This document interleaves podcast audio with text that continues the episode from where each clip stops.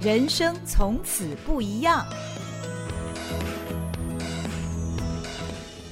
Hello，大家好，欢迎你来到《人生从此不一样》，我是赵新平。今天我们的节目的来宾呢，是一位非常成功的女性企业家，但是她五十岁才创业哦，白手起家。我们都知道创业维艰呐，所以在创业的过程当中呢，她曾经有过口袋里面只有六百美金这样子的日子哦。那她是在美国创业，当时成立的是 DS Federal。鼎世联邦顾问公司。那后来他在美国完全靠自己的力量闯出了一片天。二零一三年非常不容易的，他受邀到美国参议院听证会，当时是为协助女性创业法案作证。二零一四年，他获得了台湾的磐石奖。二零一八年，他得到世界华人工商妇女气管协会的华冠奖。不仅创业有成，那他还资助遥远的阿富汗妇女学习技能。其实我知道他帮助的对象不只是阿富汗，还有很多你想不到的非常偏远的国家，一般台湾人不会关心的那些国度哦，他都协助那边的弱势的呃群众。那二零一八年呢，他更被哈佛商学院的总裁经营专班录取，他是跟全世界最顶尖的人一起学习。听到这里，如果你以为这只是一个创业成功、努力向上的成功的人生故事的话，那你就错了。这位张杰欣女士，她的成长过程之曲折、悲惨，我真的要用“悲惨”这两个字，几乎没有办法用任何简单的形容词来描述。当我翻开他的著作《希望的炼金术》，描写。他生命最初的记忆，居然是被他的亲生母亲压到水缸里面几乎溺死的过程，以及接下来一连串发生在他身上的家庭悲剧。我在看这本书的时候，我只能够用惊骇或者是惊愕这样的言辞来形容。在张杰新的成长过程当中，他有十足的理由可以沮丧，可以退缩。他可以逃跑，也极可能会走上岔路，但是他却能够写出《希望的炼金术》这本书。那张杰新目前坐在我的身边，我们要听听看他来谈他的人生故事。Hello，Sophia，你好，心屏你好，谢谢你这么棒的介绍。哦，其实我在想这段开场白的时候呢，我的内心是有些痛苦的，因为我面对你的本人那。呃，其实我在看这本书的时候，我一翻开这个书，从第一页开始，我就忍不住流泪，因为你的人生太曲折了。但是现在你就坐在我的面前，呃，我一直在想，我要怎么样在拿捏这个采访的过程当中，我尽量不去触痛那样的往事，但是不可能。所以，我们先来谈谈看，你为什么在那么多年之后，你想到要写这本书吧？你当时写书的初衷是什么？看了我的书，你就知道，他其实是把我很多人生当中的小故事写起来。嗯，因为我本身是念文学的，所以我有的时候心血来潮会写一段小故事。嗯嗯嗯，这个写书的念头其实是在哈佛读书的第一年。嗯，呃、我受到很大的冲击。嗯，我非常沮丧。嗯，我觉得我根本没有。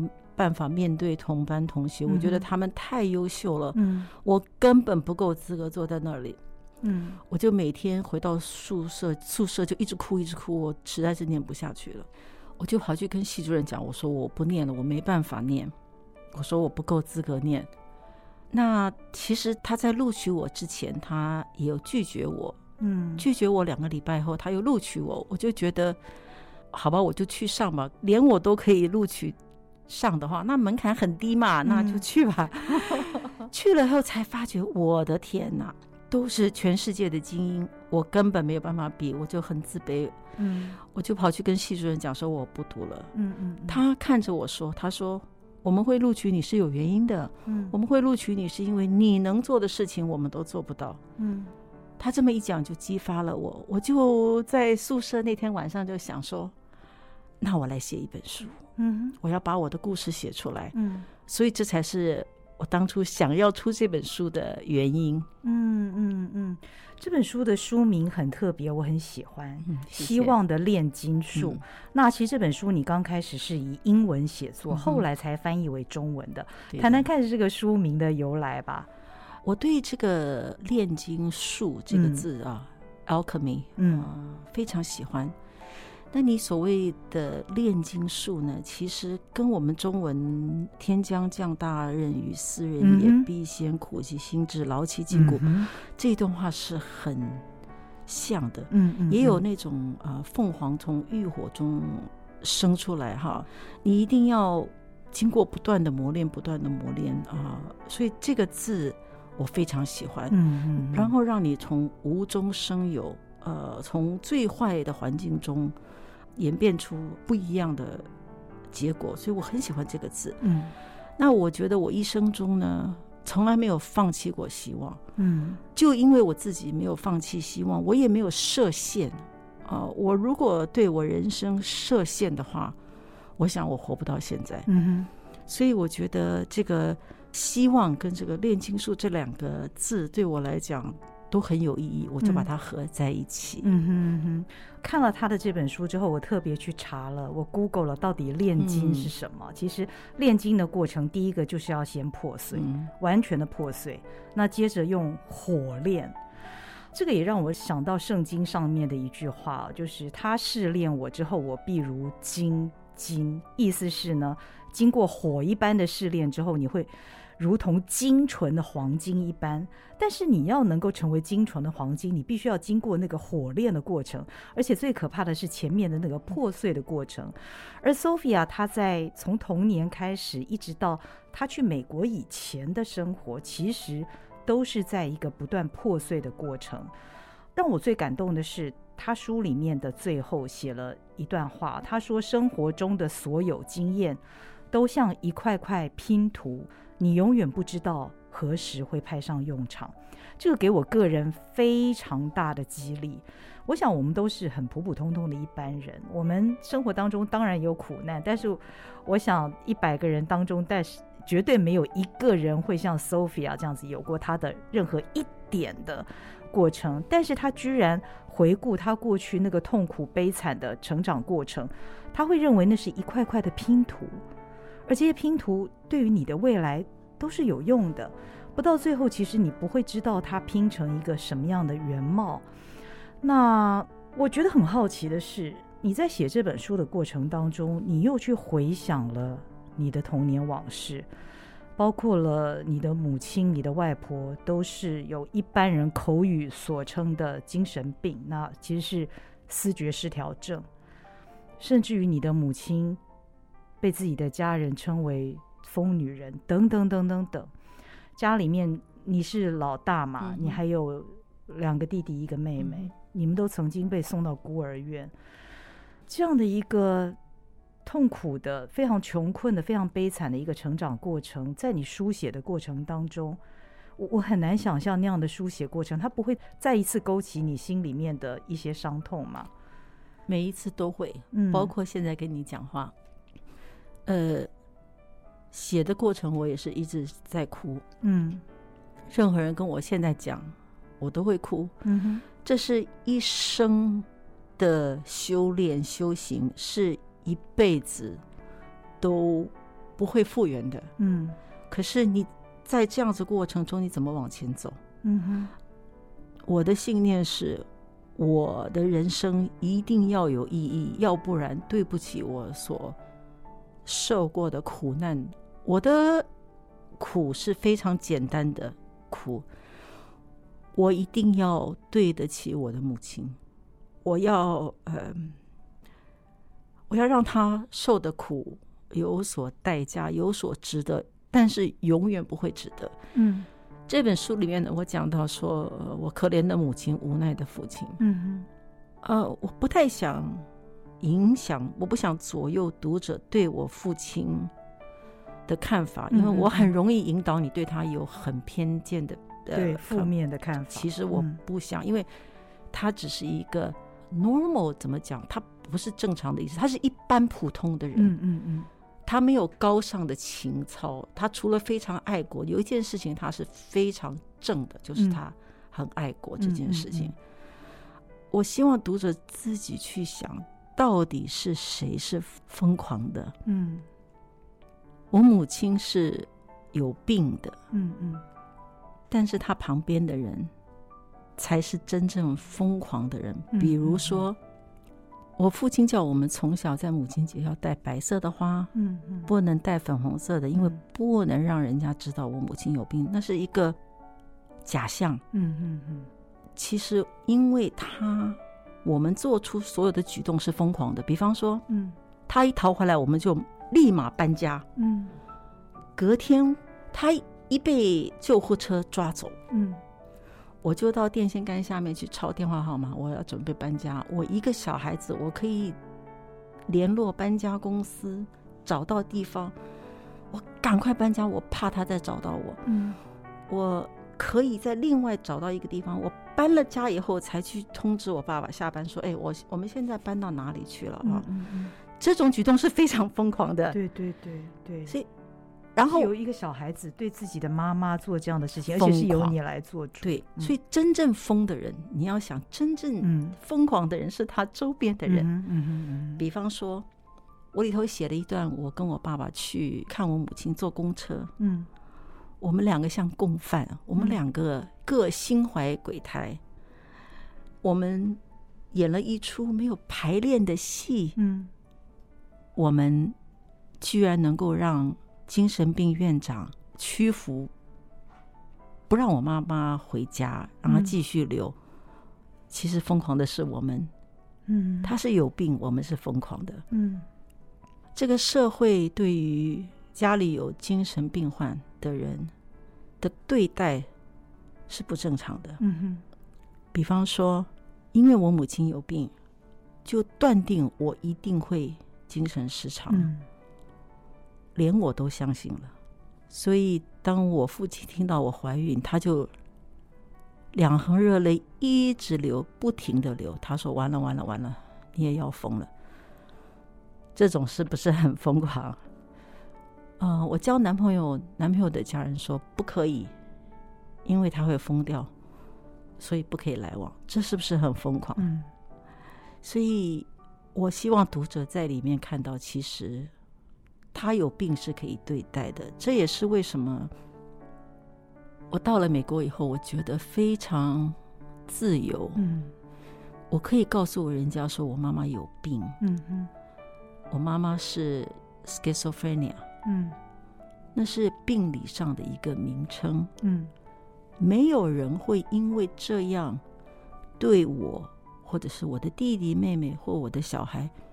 有任何不一样的看待，连眉头都不会皱一下。嗯，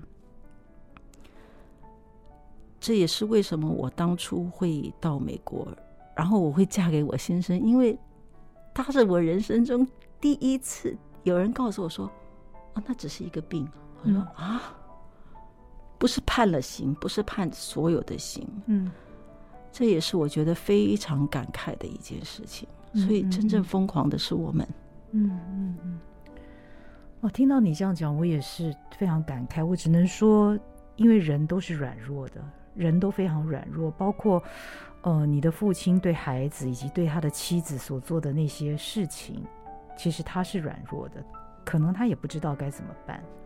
那对于父亲，我觉得呃，Sophia 在书里面的描写让我印象很深刻的是，尽管父亲对他们做出一些不该是。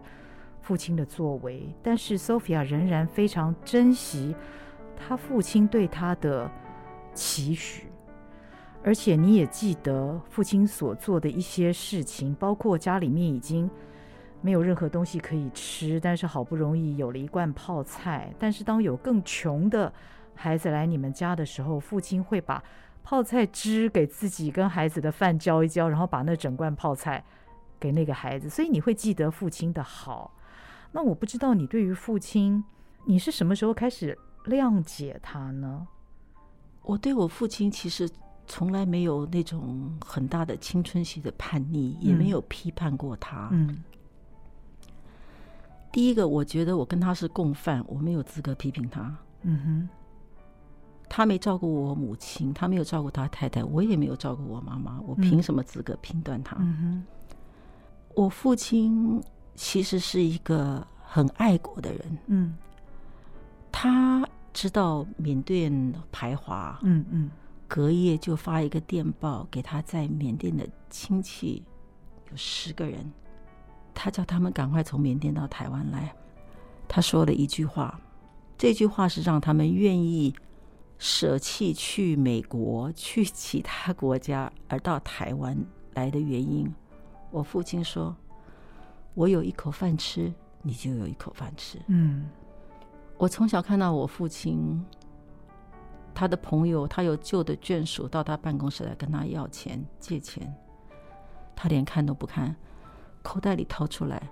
我有两张，你一张，我一张。嗯，这样子的人是我从他身上也学到很多好的，嗯，也看到一些长大绝对不要像他一样的事情。嗯，比方说他帮助很多人，他会跟我们念说：“我帮助这个人，我会帮助人，他们成功了，他们都忘记我了。”他活在那种对别人有期盼，觉得人家。应该怎么样？嗯，所以我很小就立了一个志：我如果帮助别人，如果借钱给别人，我绝对不要人家还我，因为你会有一个期盼。嗯嗯。所以，我父亲就是一个正常的人，他有好，他也有不好。嗯哼。当他过世的时候，一切都过去了。嗯嗯。呃，我也放下了。嗯。我对他最严苛的就是说。我问他说：“你明明知道他有病，嗯，你的太太有病，嗯，生下我就把他送到医院，他为什么还再生三个小孩？嗯，嗯，对我来讲这是自私的，嗯，我只有问过他这一句。可是反过来讲，我如果没有我弟弟妹妹，我们四个人是一体的，这个也不能怪他，我要感谢他，因为我觉得我们四个人是。”不知道几生几世都在一起的，嗯嗯、我到现在叫我女儿冲出我嘴巴的名字是我妹妹的名字啊，哦、因为在我的心目中，我弟弟妹妹就是我的小孩儿。哦、我要叫我儿子，我会先叫我小弟的名字，嗯、我再反过来。嗯嗯嗯，所以这个是在你的 DNA 里面是印了很深很深，就是他们是我的小孩。嗯。我常常跟我前夫讲到我的家庭，嗯，my family，嗯，我是讲我的原生家庭，原生家庭，嗯，所以这个对我自己的家庭，我就没有办法做到西方人那样子的 boundary。西方人就说我的家庭是应该是先生太太两个小孩，哦，对我来讲，我真正的家庭，我要照顾的人是我爸爸妈妈，嗯哼，我弟弟妹妹，嗯。这个是最深的感情，嗯，不能说超过我的子女，但是可以跟我子女是平行的，嗯嗯，所以对我的子女我也蛮亏欠的。嗯，你对你的原生家庭是很深的爱，可是我也不禁很好奇，因为感觉上以我们外人以读者的眼光来看，你生长的过程当中，你并没有被爱，所以。你是怎么学习到爱人的能力呢？包括你爱你自己，以及爱别人。嗯，爱别人是没有选择的，因为我是他们的妈妈。嗯哼，我完全是用观察的。哦，我不会做妈妈，我就去菜市场看人家的妈妈，或者是邻居的太太怎么做，看电视，就这么学的。嗯，你想想看，一个。七岁到九岁的小孩，可以包粽子，可以灌香肠，可以腌腊肉，学着要杀鸡，那那一幕是很恐怖的。对，那个杀鸡的过程，你你从小就自学做妈妈了。对，嗯、因为你得照顾你的弟弟妹妹。我是看人家怎么做的，嗯嗯嗯、他们是我的责任，我我一定要，就是没有没有办法可以 question 的。嗯嗯。没有怀疑，嗯，你一定要做的。那关于爱你自己呢？爱我自己是现在开始学吧，六十岁以后开始学爱自己。哦，学爱自己这件事情也很有意思。我到了六十岁的时候，我跟我儿子之间有一些 conflict，嗯，我们母子之间，他对我有一些愤怒，他对我有一些不满，那是以前从来没有的，因为我跟我儿子很亲，我们之间发生了一些，他开始去看心理医生，然后他觉得我对他有情感上的绑架，我后来发觉，我如果不爱我自己。我就不会去爱别人。嗯哼，为了要学习怎么更爱我的子女，我必须学着要爱自己。嗯哼，我现在还在学。嗯嗯，爱自己这件事情是非常非常难的。嗯，就像你讲，从小没有被爱过。嗯嗯，但是这个工作我一定要做。嗯哼，但是我发觉，当我去学爱我自己的时候，我的。日子变得轻松多了，嗯，因为当你告诉别人这个是可以，这个是不可以，我要这样，我不要那样的时候呢，其实对别人、对大家都是一个方便，嗯嗯嗯。所以我觉得，当我学着表达我自己喜欢不喜欢，或者是说把我要做的事情放在我儿女之上，或者是朋友之上的时候，会给我更多的。自信心，嗯，啊，所以这是一个很好的事情。我也希望大家都先从爱自己开始，嗯，再走入婚姻，或者是即使你有子女，你一定要先爱自己。嗯哼，这不是自私，嗯嗯嗯，因为你才能更爱你的子女。嗯，所以不断的功课吧，嗯嗯嗯嗯，爱真的是一门很深的功课，很难，需要一辈子学习的。其实可能很多人到此刻也都不知道什么是爱，或者是怎么样可以爱自己，或是爱别人。所以听到你这样讲，我觉得很感动，很感动。永远都不晚，我们只要活着啊！嗯，早上起床能够有幸起床，嗯，还有另外一天都不晚。嗯哼，嗯嗯嗯。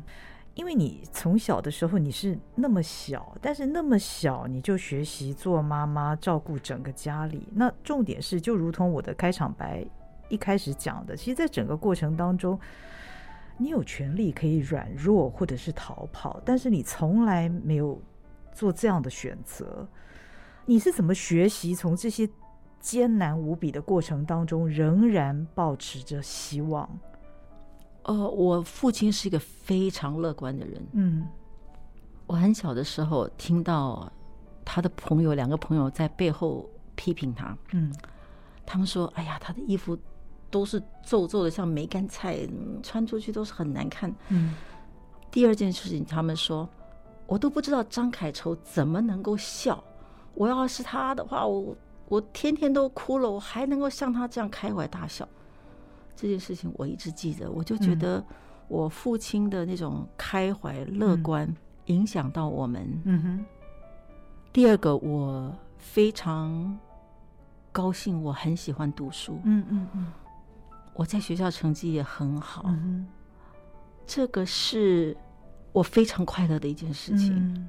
所以那些苦跟这个，你把它平衡起来，没有什么差别吧？加上。不知道，不知是有的时候是一个很好的保护。嗯，比方说，我小学上学，每天早上都会走过市域面包店，我就会看他柜台里面、橱窗里面什么最便宜。后来发现那个面包切下来，他们做三明治不是边边不要吗？面包边、吐司边，嗯，好便宜，都不要一块钱。嗯。那我中午就吃那个，然后吃了那个，我发觉再去外面喝一大杯水，肚子就不饿了。嗯，就胀了，胀了。我觉得好棒哦！我发现了一个很棒的事情。嗯，是我到很年纪很大的时候，我才知道哦，那原来是喂鱼的。所以鱼喂鸟不知道，因为旁边没有大人跟你讲，没有什么应该，什么不应该。嗯嗯。嗯，那你就做吧。嗯。而且我有弟弟妹妹要照顾，对，你还有好多责任在肩膀上，做榜样，所以可能你也没有时间想了。我有想要做榜样，我一定要做好的榜样。哦、那是我父亲跟我讲的。嗯、你是你是长女如母，嗯、而且我是我父亲的 partner。嗯，他一个月会给我菜钱。嗯，我弟弟妹妹什么读书的事情他都不知道，他也不用管，因为母姐会是我去。嗯嗯，什么事情都是我在处理，所以我把我的日子安排的很充实吧，所以就没有时间去想想那些苦难。嗯，你要完成的事情，你的课业，你要帮家里面顾这顾那的，哦，用有限的一点点的金钱，你要把每一个人都喂饱，你还要做所有的家事，所以三菜一汤哎，这个对我后来做事，我其实很感谢我的父亲，我都跟人家讲，我很小就做 CEO 了，嗯嗯，真的，对不对？真的。他只有给我一点钱，然后我要变三菜一汤，嗯、然后每天要变不一样的，我还要确保到了月底还有钱。我一不小心处理不当，我们就要挨饿两三天。所以我觉得这些都是对我后来勇于做决定可以做。我父亲从来不会给我下什么命令，嗯，而是他听我的，嗯嗯，因为家是我在管的，嗯、只是说长大了，呃，后来我。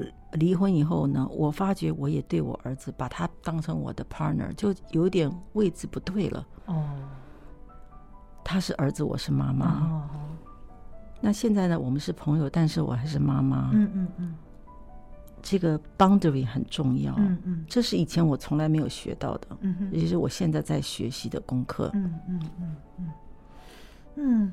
谈谈看你一九七九年去美国以后的生活吧，那跟你在台湾是截然不同的，一个新世界开始了，对不对？我非常喜欢，嗯啊、呃，我觉得美国人非常热情啊，嗯、比方说感恩节，教授会请我们学生去他家里，嗯、或者是外国人都可以在美国中小企业，它还有保障名额，嗯嗯嗯，我觉得这个是很棒的哈。嗯哪一个人都有机会，人人都有机会，所以我真的美国遍地是黄金，只要你自己愿意去捡啊，嗯、你你只要努力，你都会有成果。这句话我还是蛮相信的。嗯嗯，嗯不管现在社会有一点变，但是我还是觉得你只要努力，你就会有成功的一天。嗯哼，但是不管怎么样，五十岁才创业也需要很大的勇气吧。没有人跟我讲说五十岁不能创业。如果有人讲的话，我就不会去做了。嗯嗯。所以我觉得你不要给人生设限啊，你就去做，just do it。我很喜欢 Nike 这句话。嗯嗯。Just do it。嗯。You know, you never know。嗯。都是好的，你都学到一个技术。嗯。然后你回过头看，你每一个 piece 都可以 pick up。哦。这个我懂，因为我当初在这里学过哦。即使是不好的经验，你也可以学到，不要去犯这样的错，嗯，或做这样的选择。我觉得人生都是好的，嗯嗯嗯。果然像你说的，人生的所有经历都是一块块拼图，嗯，它未来都是有用的。那你创立的公司是什么样的公司呢？为什么后来可以那么成功？其实一开始也是困难重重。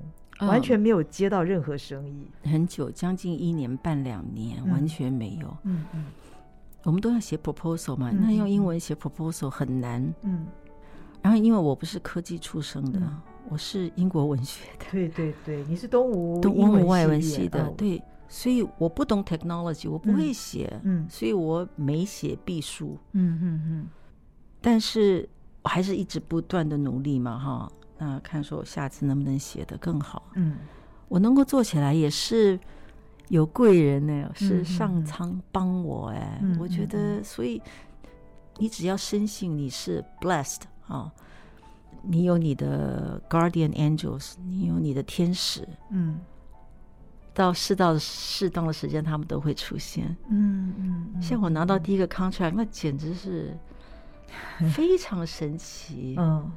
他说：“你会不会做这件事情？”嗯，我当然不会。嗯嗯，我说我会，先说会，先说会。嗯，然后他说：“你一定要经过这个人同意哦，你要去拜访他。”我又去拜访他，他跟我说：“哦，不行，我同意不行，你要去找另外一个人。”嗯，我就去找他。嗯，跟他喝茶喝了好久，聊天讲好久。一个老先生，刚好他的太太是印度人。哦，啊，他是犹太人。我们就开始聊到佛教，聊到哲学，聊其他的事情，都没有在讲工作的事情。嗯嗯，他很喜欢我，他就把这个案子给我。嗯嗯，那你说他们要我报价，还好那张纸上写了，用铅笔写了一张三十万，嗯，那我报价就报报三十万。我也、嗯、因为从头他们跟我讲要我报价，嗯嗯嗯，我不会报啊，我该做什么我都不知道，嗯，我就报。他吓了一跳，他说：“你怎么知道三十万？”嗯，我说：“你写在上面呢。”嗯，他就没话讲了。那也是一个神奇的事情，嗯，所以我觉得我一路上，老天很眷顾我，嗯，贵人很多，嗯嗯嗯，我深信啦，我都可以迎刃而解，嗯，angels 都会出现，所以其实不好的事情，我也知道我会度过，这种信念呢，也是很好的，嗯。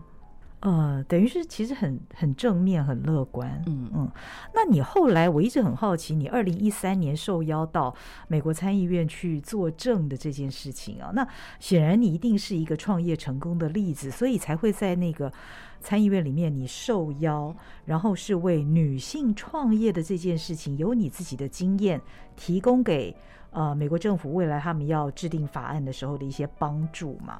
那在书里面的那张照片让人印象太深刻了，因为呃，那是在书的最后，你儿子写给你的一封信附上那张照片。因为当时，呃，我们看到的 Sophia 她并没有在看镜头，她是很专心的在讲她要作证的内容，但是她旁边的是一位鼎鼎大名的大明星。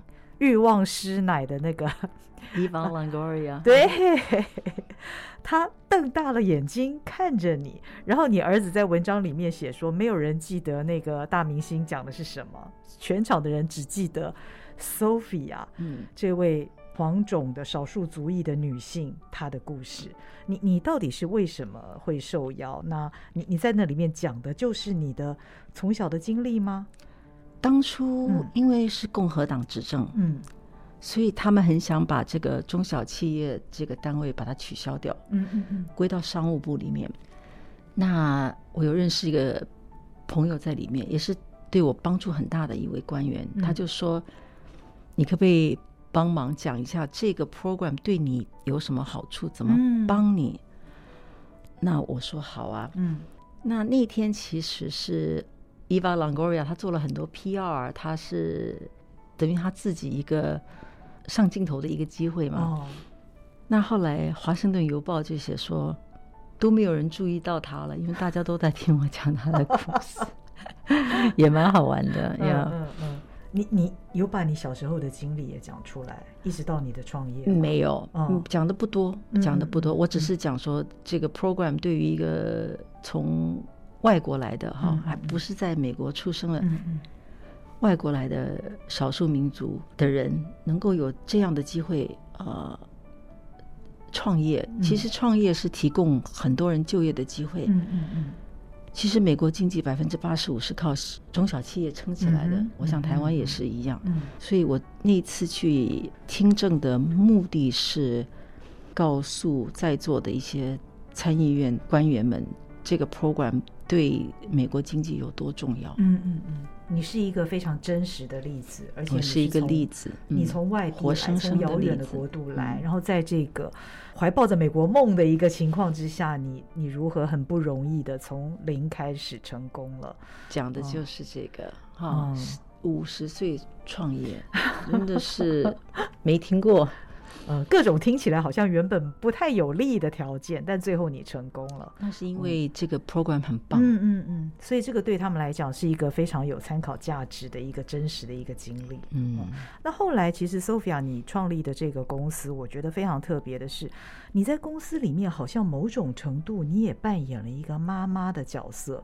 你是老板了，但是你居然会做饭给员工吃。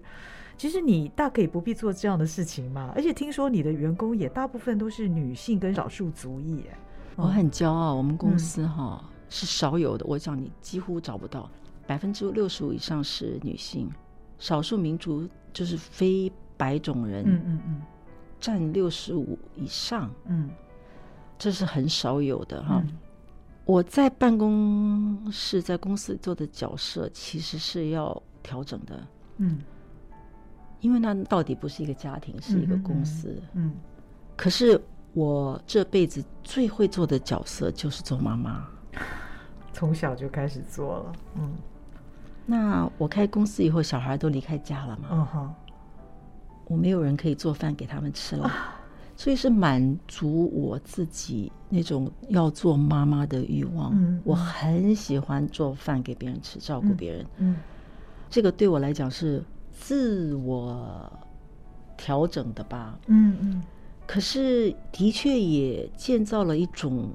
很棒的企业文化，嗯、因为他们知道我关心他们。嗯嗯，我曾经一个感恩节烤了七只火鸡，哦，然后送到办公室。哦，我觉得他们都非常感动。哦、这就是一种中国式的爱的表现。嗯、我们小时候是不是？对对。呃，我知道的，父母不会说我爱你。中国式的就是你吃啊吃啊，那你回家吃饭用。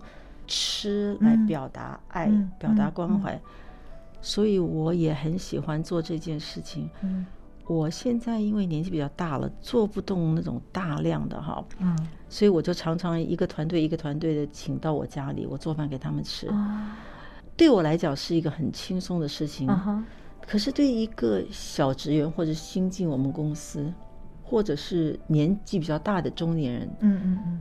到执行长家，然后执行长做饭给你吃，嗯嗯嗯，其实他们是很惊吓到的，因为没有这种 对待，对，所以他们也很珍惜。嗯，所以我很乐意做这件事情。真正的也是因为，我如果跟人家讲技术，讲我们公司到底在做什么，我讲不出来耶。那我只会做饭，呃。我很惭愧的讲，我到现在我都讲不出来，所以我的员工也知道说，我只能用这种来跟他们交流哈。我其实去外面谈生意，跟人做 presentation 的时候，我不会讲我们做什么，可是我会用我的真诚去感动客户哈。我跟他讲我们怎么对待员工。我们会怎么样为他争取利益？嗯哼，我还会老实的告诉他说，我们公司如果不会做，我会帮你找会做的伙伴。嗯，我们把它合力来帮你做好。我们的 tagline 叫做 “Connecting the Dots” 哈，嗯，把这些都串联起来。我标榜的是说，我不一定要每一件事情我都会做，嗯，但是我可以发心。我一定是以你的出发点着想，做为你做最好的事情。嗯，这点我是可以做到的。嗯嗯嗯嗯，我觉得这也是爱，这也是爱。而且，Sophia，我觉得不知道为什么你的爱会这么大呢？就是你刚讲到你学习怎么爱自己，但是你爱别人的这件事情，怎么可以范围那么大？除了公司里面的员工之外，你还把你的爱扩及到了阿富汗。你是怎么选择这样的一个国家、这样的一个区域的民众，你去关心他们？而且还不止阿富汗嘛，对不对？还有好好些其他这些非常偏远的一些国家。嗯，um, 我在书里有提到那个阿富汗的小女孩。嗯、我在女子监狱里面看到到那个阿富汗小女孩，她的影像还在我的话脑海里。我常常会想到她，不知道她现在怎么样了。嗯、我常常在想，我如果那个时候坚持一点。要救他，会不会他的命运会好一点？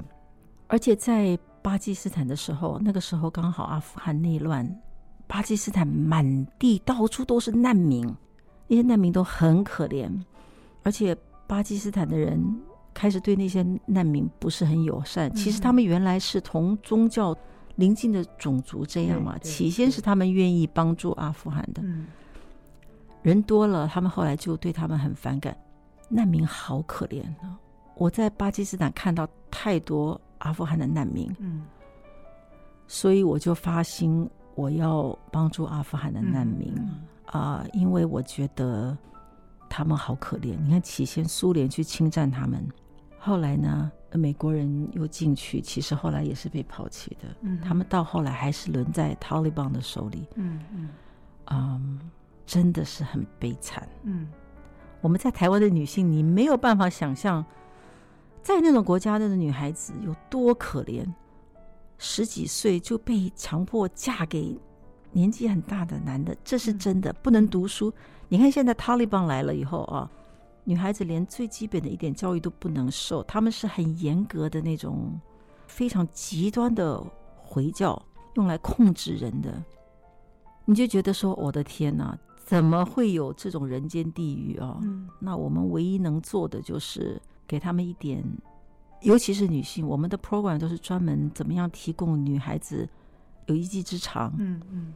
他们至少可以谋生，嗯、要不然他们就一直生小孩，一直生小孩，嗯、真的是很可怜。嗯嗯，我觉得台湾的女性，你要知道你自己有多幸福，嗯、非常幸福。嗯嗯嗯，这里面的点点滴滴，其实大家都可以去看 Sophia 的这本书《希望的炼金术》啊。那其实看到最后。还看到他在呃哈佛，他被哈佛商学院录取，这是一件非常非常不容易的事情，因为你是跟全世界最顶尖、最富有的一些人在一起学习，我相信那个压力是非常大的。这个对我人生也是很多的，嗯、英文有个字叫做 transformation，转化，嗯，转换哈，转化。嗯、我当初不知道这个 program 有多崇高啊。我真的不知道。嗯，我一个朋友他是那里毕业，他在他的呃 LinkedIn 上面那个简介，他说他是哈佛 OPM 毕业的。嗯，总裁管理专班，如果用中文翻译的。对，但但是他做的非常好。嗯，我就问他说：“这个对你的事业公司有影响吗？有帮助吗？”嗯嗯，他说有。那我说你会推荐吗？他说他会推荐。嗯，我就好奇的填了一个表。嗯嗯。过了一两个礼拜，我收到一封拒拒绝函，那我也觉得很正常，因为我也没有很认真在填。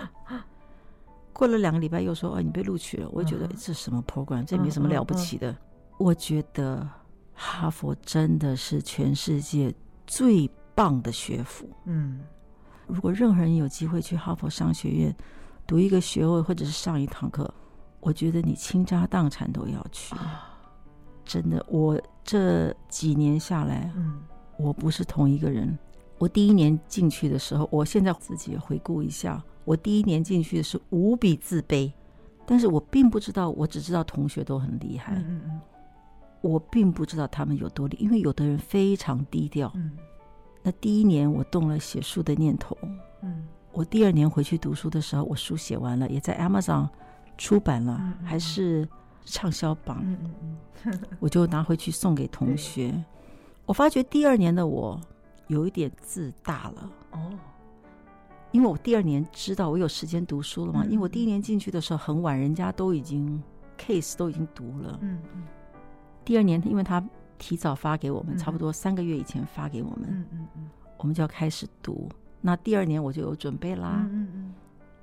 第二年我发觉这个我也在课堂上可以讲啦，可以跟教授辩论啦，小组讨论的时候。我也做领导，嗯嗯、我就开始有点愤世嫉俗。嗯，你们为什么可以晚上的时间出去玩？因为他们很多 network 嘛。